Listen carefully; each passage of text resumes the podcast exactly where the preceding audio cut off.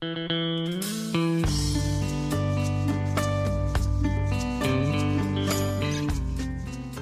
家好，这里是未知之声。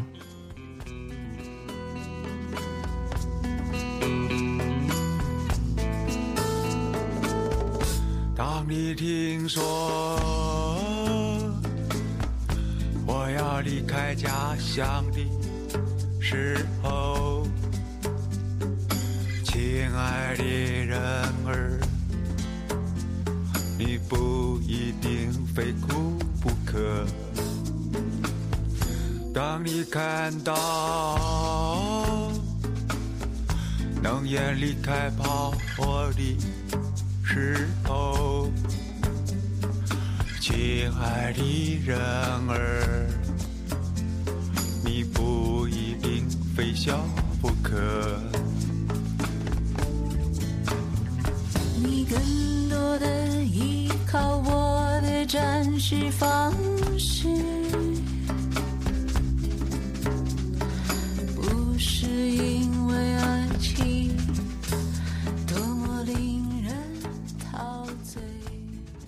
今天我们来聊一下著名诗人穆旦的诗歌。穆旦的诗作，一方面继承了中国古典诗歌的传统，一方面吸收了西方后期象征主义和现代主义的表现手法。他注重情绪与意象的表达，丰富了诗歌的表现力。他的诗歌风格富于象征寓意和心灵思辨，是九叶诗派的代表诗人。五十年代起，穆旦开始从事外国诗歌与文艺理论的翻译工作。他的这些翻译译本对中国的艺术研究产生了巨大的影响。先听一首他的诗《冬》，冬，穆旦。我爱在淡淡的阳光、短命的日子，临窗，把喜爱的工作静静做完，才到下午四点，便又冷又昏黄。我将用一杯酒灌溉我的心田，那么快，人生已到严酷的冬天。我爱在枯草的山坡。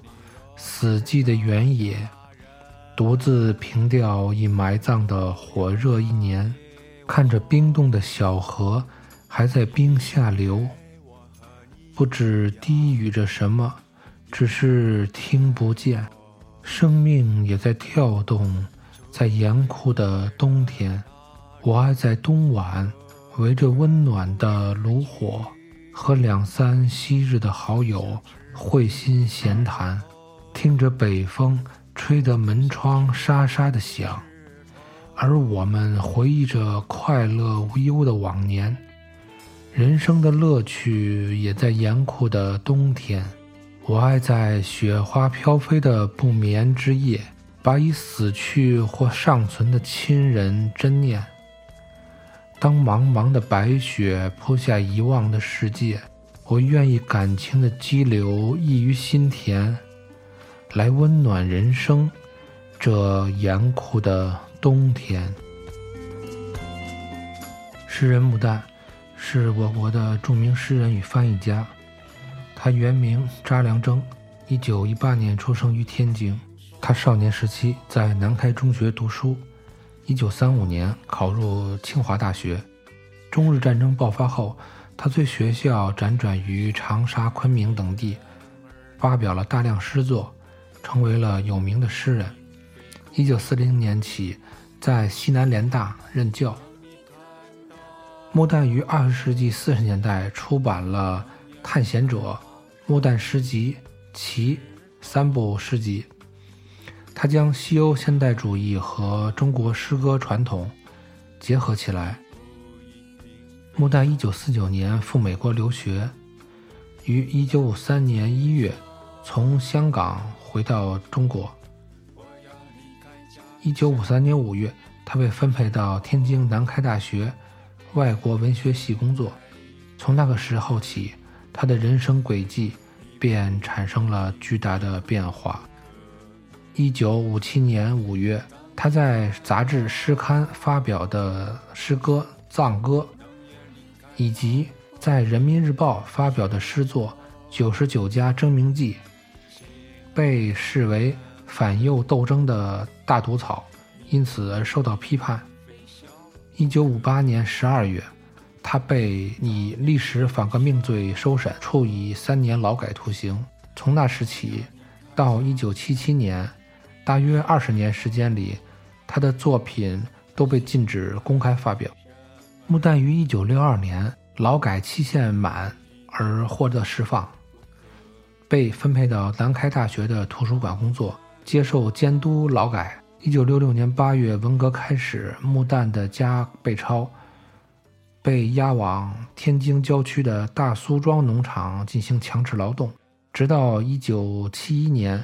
他五十三岁的时候，穆旦才解除了强制劳动，重新返回南开大学图书馆。他于一九七六年三月的时候重新开始创作，这距离他上一次创作已经时隔了二十年。一九七七年二月二十六日，在手术中因心脏病发作而去世。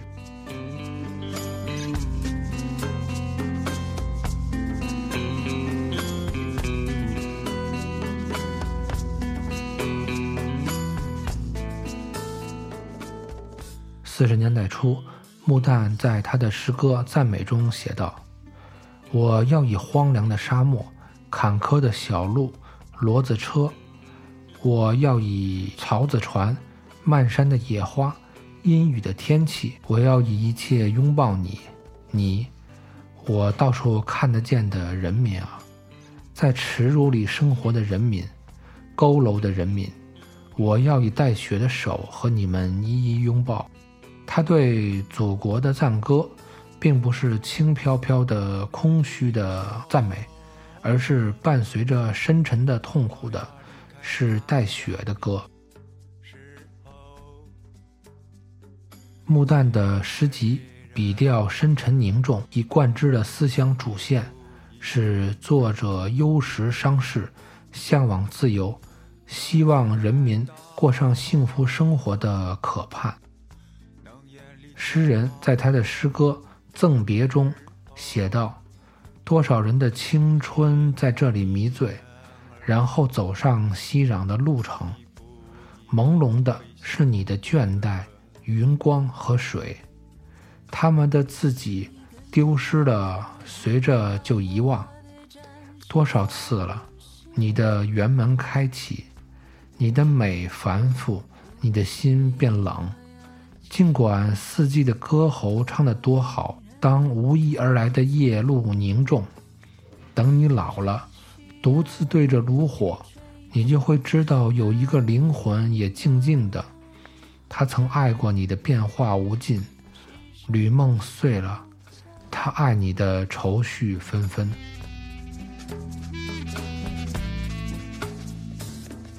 最后，我们再来欣赏一下穆旦的那篇。被受到批判的诗歌《九十九家争鸣记》，《九十九家争鸣记》，穆旦，百家争鸣固然很好，九十九家难道不行？我这一家虽然也有话说，现在可患着虚心的病。我们的会议室济济一堂，恰好是一百零一个人，为什么偏多了一个？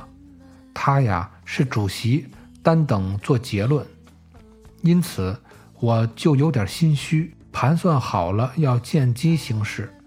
首先是小赵发了言，句句都表示毫无见识，但主席却给了一番奖励。钱孙两个人接着讲话，虽然条理分明，我知道那内容可是半真半假。老李去年做过检讨。这次他又开起大炮，虽然火气没有以前旺盛，可是句句都不满领导。怎么，这岂非人身攻击？争名是为了学术问题，应该好好研究文件，最好不要有宗派情绪。周同志一向发言正确，一向得到领导的支持，因此他这一说开呀，看有谁敢说半个不是？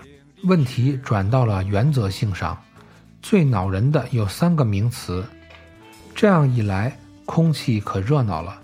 发言的足有五十位同志，其中一位绰号“应声虫”，还有一位是“假前进”。他们两人展开了舌战，真是一刀一枪，难解难分。有谁不幸提到一个事实？和权威意见显然不同，没发言的赶紧抓住机会，在这一点上左了一通。这一点是人所共知，某位同志立场很有问题。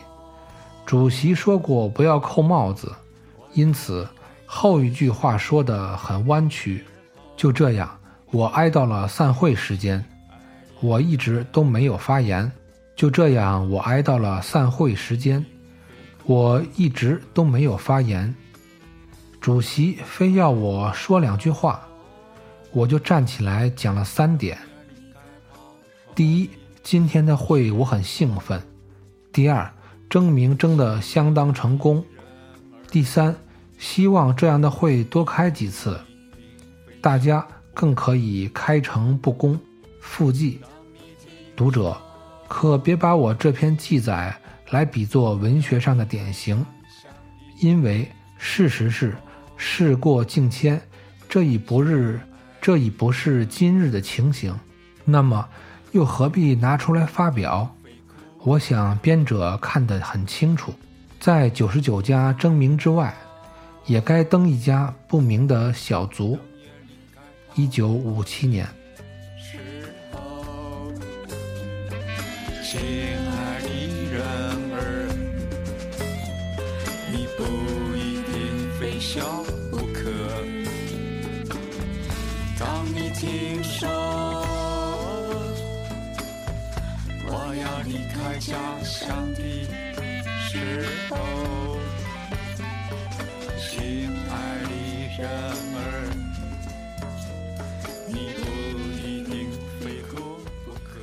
这里是位置广播，谢谢收听。